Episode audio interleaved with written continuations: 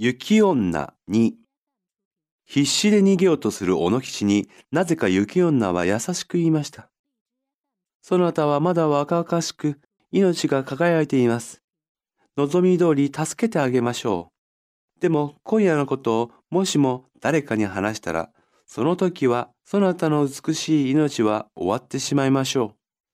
そう言うと、雪女は降りしきる雪の中に吸い込まれるように消えてしまいました。小野吉はそのまま気を失ってしまいました。やがて朝になり、目が覚めた小野吉は、父の重作が凍え死んでいるのを見つけたのです。それから一年が経ちました。ある大雨の日、小野吉の家の前に一人の女の人が立っていました。雨で困っておいでじゃろう。気立のいい小野吉は女の人を家に入れてやりました。女の人はおゆきという名でした。小野吉とおゆきは夫婦になり、可愛い子供にも恵まれて、それはそれは幸せでした。けれど、ちょっと心配なのは、暑い日差しを受けると、お雪はふらふらと倒れてしまうのです。でも優しい小野吉は、そんなお雪をしっかり助けて、仲良く暮らしていました。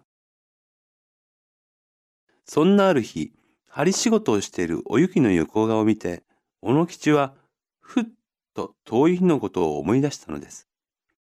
のうお雪、わしは以前にお前のように美しい女子を見たことがある。お前とそっくりだった。山で吹雪にあっての、その時じゃ。あれは確か、雪女。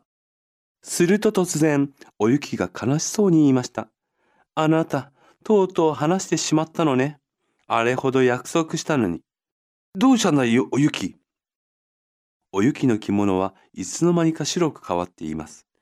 雪女であるお雪はあの夜のことを話されてしまったので、もう人間でいることができないのです。あなたのことはいつまでも忘れません。とても幸せでした。子供をお願いしますよ。では、さようなら。その時、戸がバタンと開いて冷たい風が吹き込んできました。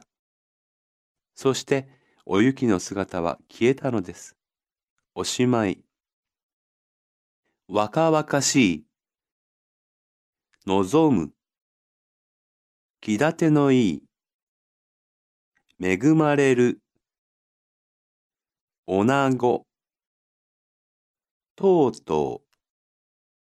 吹き込む。